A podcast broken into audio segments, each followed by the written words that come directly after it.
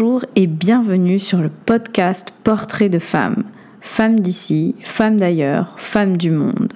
Un podcast sur l'empuissancement féminin à travers l'écoute et la résonance du cheminement de femmes fortes, inspirantes et honnêtes. Une femme forte, c'est une femme qui sait avouer ses faiblesses. Une femme inspirante, c'est une femme qui sait reconnaître et raconter les péripéties de son parcours de vie. Une femme honnête est une femme qui n'a pas peur de partager ses expériences, ses épreuves et ses victoires. Ici, des femmes partageront leurs expériences, leurs épreuves, leur parcours, un bout de leur vie et de leur réussite pour t'inspirer, pour t'aider à avancer, pour t'offrir les clés de leur réussite. Ces partages seront des clés de compréhension pour toi, des ouvertures et peut-être même des eureka. Chaque mois, une femme viendra partager son parcours, sa vie, son périple, les difficultés qu'elle a rencontrées et les solutions qu'elle a trouvées pour y faire face. Chaque mois, une femme viendra nous parler d'elle, de son quotidien, de ses challenges en toute intimité. Chaque mois, une femme abordera un sujet de vie, un sujet professionnel, un sujet intime pour te guider vers ton propre empuissancement. Moi, je suis Charlotte. J'ai créé et je gère La Lumière est en vous. C'est un cabinet d'accompagnement vers le mieux-être et l'épanouissement personnel à Toulouse. J'y anime des séances collectives telles que des cercles de femmes, des méditations, des stages en pleine nature et souvent autour de la lune, et aussi des séances individuelles. Dans mon activité, j'utilise des outils tels que la guidance, l'énergétique, le chamanisme, la sonothérapie et le développement personnel. Aujourd'hui, j'aimerais te raconter un bout de ma vie, un bout de mes aventures professionnelles, du salariat vers l'entrepreneuriat, en passant par de multiples burn-out. Tout a commencé quand euh, j'ai changé plusieurs fois de formation. Au début, on va dire que j'étais un peu perdue. Je ne savais pas trop quoi faire ni vers quoi aller. L'information n'était pas forcément disponible à moi et je ne savais pas trop vers quoi me tourner. Donc euh, j'ai commencé mes études par euh, du droit. Au bout de deux semaines, j'ai changé. Je suis partie euh, en AES, puis je suis à nouveau partie et je suis allée en GEA, en gestion des entreprises et des administrations. Et j'ai changé et rechangé et rechangé. Et quand j'ai commencé à travailler, ça a été un peu la même chose. Donc mon premier boulot, c'était à Londres suite à mon bachelor en marketing. Et euh, je travaillais dans la City pour des investissements fonciers. Ensuite, je suis rentrée à Toulouse et j'ai travaillé dans un cabinet d'avocats anglais puis je suis repartie à Paris et j'ai commencé à faire de l'organisation de formations et d'événements pour un grand groupe du BTP. Puis je suis rentrée à Toulouse et j'ai continué à travailler dans la formation, mais pour l'aéronautique cette fois. Puis ensuite, pour l'aéronautique, j'ai fait de la gestion de projet, puis de la communication, puis tellement de choses. Et puis je suis partie dans les télécommunications et j'ai fini dans la banque et l'assurance. Bref, tout ça pour te dire que j'ai toujours été un peu perdue quant à ce que je voulais faire de ma vie. Et ça s'est un petit peu ressenti dans mon parcours. Et je vais te raconter une anecdote d'un entretien d'embauche où le monsieur lit mon, CV et me dit mais euh, concrètement, quel est le fil rouge de votre CV Et moi sur le moment, la seule réponse que j'avais à lui dire c'était ben le seul fil rouge de ce CV, c'est moi. C'est moi et mes envies. Bon, ça l'a pas vraiment emballé parce qu'il s'est dit euh, Ok, mais euh, si demain t'as plus envie de nous, comment ça se passe? Mais je te ramène un, peu, un petit peu euh, avant dans ma vie où, où je bossais pour une boîte qui était un sous-traitant d'Airbus. Donc, je faisais de la gestion de projet et de la communication pour eux. Euh, et, à cette époque-là, j'étais en même temps auto-entrepreneur et je faisais de la photographie événementielle et culinaire. C'est-à-dire que je faisais des photos de soirées, euh, de mariage et aussi de plats. Et en même temps, je commençais à faire des soins énergétiques. Et en fait, le premier point de rupture euh, à ce moment-là, on va dire mon premier burn-out sans que, sans que j'ai posé le mot burn-out dessus, c'est que j'avais une pression atroce au niveau du boulot. Vraiment, euh, il y avait limite du harcèlement. Et, euh, et, en fait, je suis tombée dans les escaliers et je me suis fait une rupture multiple des ligaments de ma cheville droite. Donc la cheville droite, c'est ta capacité à avancer dans le milieu professionnel. Donc gros message à ce moment-là. Euh, et, c'est vrai que du coup, ça m'a forcé à être arrêtée pendant deux mois et demi, puisque je ne pouvais pas marcher, donc je ne pouvais pas conduire, j'avais le pied dans le plâtre et j'étais obligée de rester allongée, le pied en l'air toute la journée, sinon ça gonflait. Et si ça gonflait, j'avais euh, trop de pression dans le plâtre, et donc du coup, il fallait retourner à l'hôpital pour qu'on me le refasse. Donc voilà, impossible de marcher, impossible de conduire, arrêt forcé de deux mois et demi. Deuxième point de rupture, c'est quelques, quelques mois plus tard. Donc je, suis revenue dans, cette boîte-là euh, et, tout allait mieux, tout s'était un petit peu calmé. Et on va dire que six mois, un an après, ça a recommencé euh, à être euh, atroce. En fait, ils m'ont placé sur un autre contrat dans les télécommunications et je devais partir à Londres du lundi au vendredi. Et je ne revenais que le vendredi très tard dans la soirée. Et euh, il y avait beaucoup d'incertitudes sur ce contrat-là. Donc en fait, en gros, on me plaçait là parce que euh, c'était pratique et euh, ça faisait pas perdre d'argent à, à, la société. Mais ils ne savaient pas si je devais rester là. Et donc du coup, au bout d'un temps de, ah ben on te met là et puis en fait demain on est là et puis en fait euh, ben de finalement la semaine prochaine tu pars pas à Londres euh, parce qu'on a besoin de toi. Là en fait je ne savais jamais d'une semaine à l'autre où j'allais être. Et puis euh, j'avais vraiment l'impression d'être un bouche-trou quoi. Et, et, au bout d'un moment ben, j'ai pété un câble mais un vrai câble. Et ça allait plus du tout. Et j'étais incapable de rester de rester là. vraiment, ça n'allait pas. Je n'arrêtais pas de pleurer, c'était l'horreur. Et, euh, et, du coup, j'ai vu un, psychiatre qui m'a arrêté pour trois mois. Et je me suis retrouvée, ben, du coup, à l'arrêt pendant, pendant trois mois. Et pendant ces trois mois, ben, j'ai cherché du boulot. Parce que je savais que je ne voulais plus retourner dans cette boîte qui, pour moi, manquait d'humanité. J'aimais beaucoup mes collègues, mais euh, vraiment la hiérarchie et la manière dont la boîte était gérée, c'était pas pour moi. Et donc j'ai cherché, cherché, cherché tous les jours du travail. J'ai entamé un processus de reconversion avec l'APEC et au final, au bout de ces trois mois de réponse à des questions et d'études bien euh, approfondies, euh, ce qu'il en est ressorti, c'est que j'étais faite pour faire le même boulot. Euh, c'est-à-dire de, la gestion de projet, de l'organisation événementielle, et j'étais dépitée. J'étais vraiment dépitée, quoi. Je me suis dit, mais non, mais c'est pas possible. Euh, je. Qu'est-ce que, que je vais faire, quoi? Et, et, en fait, à ce moment-là, je me dis, bon, bah, en fait, je vais tout quitter. Et puis, je vais me mettre à mon compte. Et puis voilà quoi. De toute manière, j'ai déjà, j'ai déjà mon auto-entreprise et puis j'ai plus qu'à faire ce que j'aime vraiment. Sauf que j'avais très très très très peur à cause du financier parce que ben j'avais des frais assez importants, j'étais propriétaire, j'avais une voiture, j'avais un scooter et euh, et puis je gagnais bien ma vie. Donc euh, je me voyais pas euh, ben pas gagner ma vie quoi. Je, m'étais battue pour enfin arriver à avoir un certain confort financier et je me voyais pas l'abandonner. Et puis, à force de recherche, je tombe sur le boulot parfait. Donc c'est une start-up.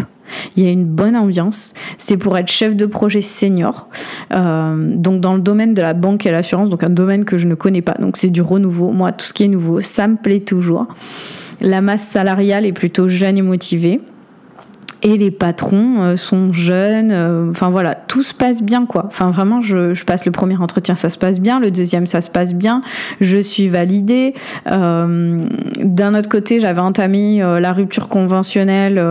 ben ça s'est fait. Enfin en gros, tout, tout, tout s'emboîtait parfaitement au niveau des dates de tout. Et en fait, premier jour, désenchantement total. Vraiment, premier jour, entrée en matière, euh, je me suis fait convoquer euh, par, euh, par ma manager qui me dit écoute, donc petit contexte quand même, j'avais fait la soirée de, de, Noël avec eux pour, pour rentrer dans le pour entrer dans la boîte, rencontrer les collègues, pour euh, ben, euh, parler euh, avec tout le monde et rencontrer tout le monde, quoi. Déjà m'intégrer à la boîte. Donc en gros, tous les nouveaux avaient, avaient été conviés à cette fête de Noël. Et donc premier jour dans cette société, je me fais convoquer et on m'explique que ici les patrons, donc ils étaient deux, deux hommes, nous tutoient, mais que nous on n'a pas le droit de les tutoyer. Nous, on doit les vous voyer. Donc, retour sur les bancs d'école où euh, nous vous voyons le cher maître, mais le cher maître, lui, nous tutoie. Donc moi, je suis vraiment euh, pas pour ça. Enfin, c'est vraiment quelque chose qui me gêne profondément. Déjà, le vouvoiement, c'est quelque chose que je n'utilise pas dans ma vie de tous les jours. J'ai fait mes études en Angleterre et euh, j'ai cette tendance à tutoyer tout le monde. Au-delà de ça, il y avait beaucoup trop d'heures. Je me retrouvais à faire euh, du 8h, 8h quand je finissais pas à 22h. Je n'avais absolument pas de temps pour moi. Je n'avais pas de temps pour avoir une hygiène de vie correcte. Je n'avais pas le temps d'aller à la salle de sport ou de manger correctement, de me préparer mes repas.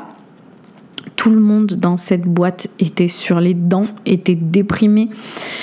Et comme je bossais bien, ou plutôt je bossais vite, je n'en sais rien, euh, ils ont décidé de me donner le client le plus compliqué de la boîte. Et c'était un vrai casse-tête.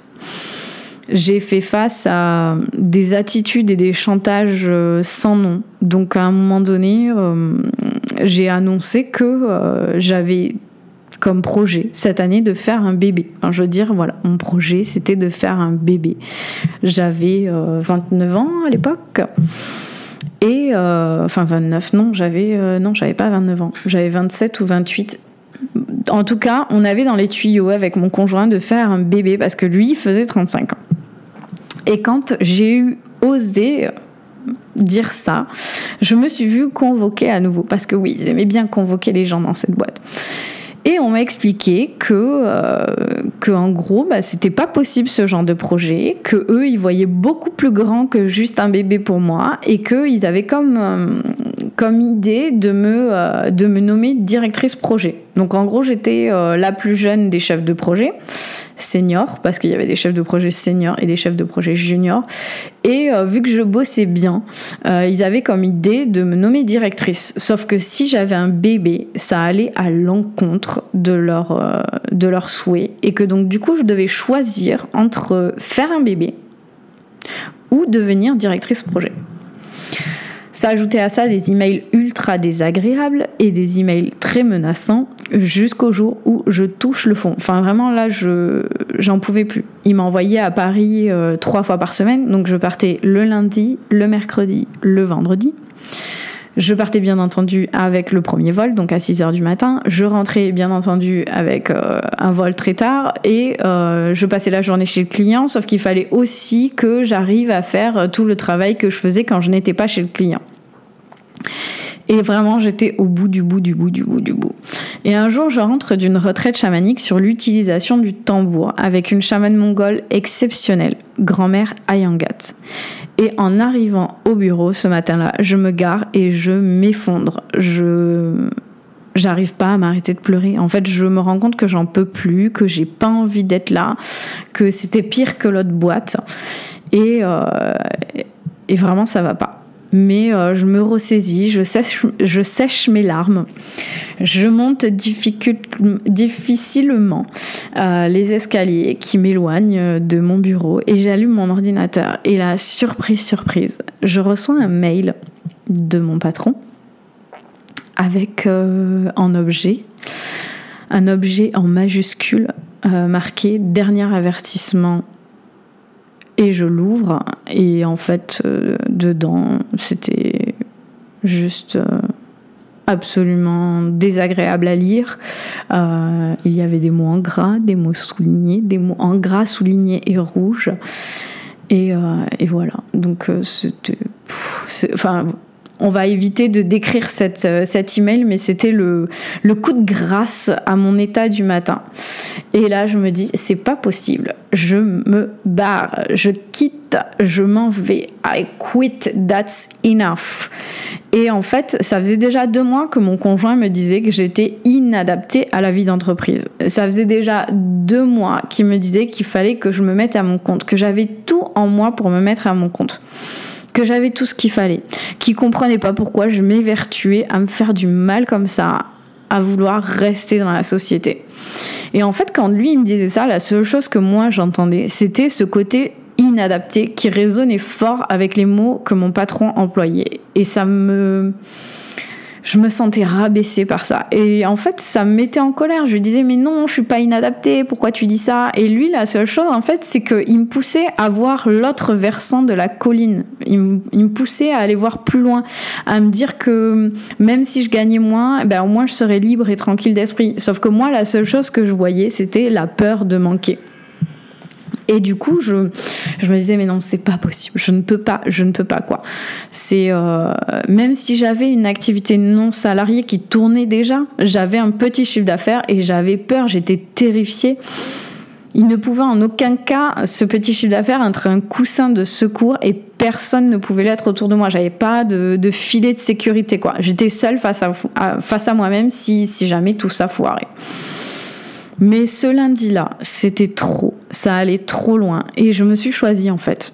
J'ai choisi de me respecter, de me faire respecter et j'ai dit stop. J'ai dit c'est bon, je pars. Et, euh, et j'ai même osé dire que j'avais des conditions, que je ne partais pas sans rien, même si c'était moi qui décidais de partir. En gros, euh, ce qui s'est passé après euh, cet épisode de l'email et cet épisode de moi qui dit c'est bon, je m'en vais, je me casse, j'en ai marre, bah, je suis restée un mois de plus pour faire les choses bien. Parce que oui, je suis quand même une perfectionniste. Et donc du coup, j'ai voulu préparer la transition parce que j'avais quand même un client compliqué et la personne qui allait passer derrière moi, elle avait besoin de comprendre euh, ce qui se passait, qui cette personne était, quels étaient les dossiers où tout était rangé, comment fallait gérer. En même temps, j'ai préparé ma propre transition. Donc j'ai lancé mes séances collectives en proposant un premier voyage chamanique à Toulouse qui a très très bien marché. J'ai activé mon client photo culinaire principal pour qu'il m'envoie plus de commandes maintenant que j'allais être plus, plus disponible. Et je me suis réservé un voyage en solo à Bali pour marquer le passage de mon ancienne vie à ma nouvelle vie, comme un moine bouddhiste qui se raserait les cheveux pour marquer le coup du nouveau départ. Et je suis partie le 7 juillet en faisant des dessins sur les tableaux effaçables de mes collègues. Je suis partie de cette société atroce et inhumaine. Le sourire aux lèvres, des rêves plein la tête et légère. Même si la peur était là, j'avais ma liberté d'esprit, comme disait mon partenaire, et ça, ça n'avait pas de prix. Ah, je me suis quand même fixé des objectifs en partant, bien entendu. Et euh, je m'étais dit que dans six mois, il fallait que je gagne autant qu'en étant salarié. Donc il fallait que je double mon chiffre d'affaires et dans un an, chiche que je le double à nouveau. Et puis la magie de la vie a à nouveau frappé. Et je te promets qu'à ce moment-là, je ne voyais pas les choses comme ça. Parce que le 12 juillet, j'apprenais que mon plus gros client photo, celui qui m'assurait un chiffre d'affaires de 600 à 1200 euros fixe par mois, partait en liquidation judiciaire. Et donc du coup, je n'allais pas être payée pour le mois de juillet et de juin que j'avais travaillé. Et autant te dire que je me sentais bien conne d'avoir tout lâché et de me retrouver à nouveau avec rien. Mais bon, c'était la vie et je me suis dit, c'est comme ça, ça va me pousser à me bouger les fesses, à pas me reposer sur mes lauriers. Donc on active et le 16 juillet, nous concevions notre petit ange un soir de pleine lune et j'apprendrai alors le 8 août ma grossesse confirmée. Et je me demandais bien entendu comment j'allais pouvoir atteindre mes objectifs avec un bébé on the way. Mais en attendant, il me fallait partir à Bali pendant deux semaines, seule, enceinte, avec les nausées de grossesse. Mais c'était un super voyage qui n'était du coup pas un voyage solo. Au final, tout est bien, qui se passe bien. Ma grossesse s'est super bien passée. J'ai pu travailler euh, jusqu'au huitième mois et demi. J'ai pu développer euh, des tonnes et des tonnes de projets. J'ai eu un contrat confortable en freelance qui est arrivé en septembre 2017 quand mon fils avait 5 mois et qui a fait que j'ai pu ben, ralentir un peu la cadence ou moins me mettre la pression quand certaines choses ne marchaient pas. Mes activités ont décollé. Je suis euh, devenue euh, photographe culinaire publiée euh, car j'ai accompagné un chef culinaire dans, dans la publication de son livre de, de recettes. J'ai organisé des tonnes et des tonnes de séances collectives qui me nourrissent plus les unes que les autres. Et mon chiffre d'affaires a bien été quadruplé depuis. Gabriel, mon fils, a maintenant deux ans et demi. J'ai ouvert mon propre cabinet et je suis passée en EURL depuis novembre 2018 car j'ai dépassé le plafond autorisé de l'auto-entreprise. Quand je regarde le chemin parcouru ces trois dernières années, je suis tellement fière d'avoir osé, d'avoir sauté le vide, d'avoir emprunté des chemins bien cabossés à certains moments et d'avoir écouté mon conjoint. Moi qui avais tellement peur de manquer, de devoir me priver, comme j'ai dû le faire pendant plusieurs années quand j'étais plus jeune. Moi qui étais effrayée à l'idée de régresser en faisant ces choix.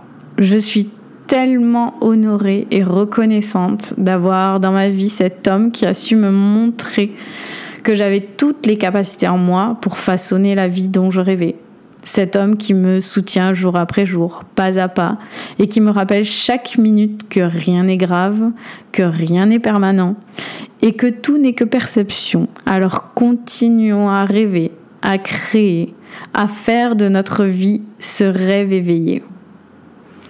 Pour conclure, j'aimerais te dire que parfois, tu as l'impression que la vie te tourne le dos, t'abandonne ou même t'enfonce. Mais ces moments, c'est des gros messages de l'univers en lettres capitales, fluorescentes et clignotantes. Des fois, on n'en voit pas le bout, ni l'intérêt, et la peur nous aveugle complètement. Mais ce qui en ressort lorsqu'on ose s'aligner à ses besoins est tellement magique. Je n'ai qu'une chose à te dire aujourd'hui, c'est ose. Ose rêver, ose créer, ose grandir, ose dire, ose t'affirmer, ose crier tout haut qui tu es, où tu as envie d'aller et qui tu veux devenir. C'est en osant qu'on aide les choses à se manifester dans la matière. Je te remercie d'avoir écouté ce premier podcast, mon premier podcast. J'espère qu'il t'aura plu et qu'il t'aura apporté une petite graine supplémentaire pour nourrir cette puissance féminine en toi. On se retrouve le mois prochain avec un nouveau thème et cette fois-ci une invitée qui viendra nous parler de sa vie, de son parcours, de ses péripéties, de sa magie.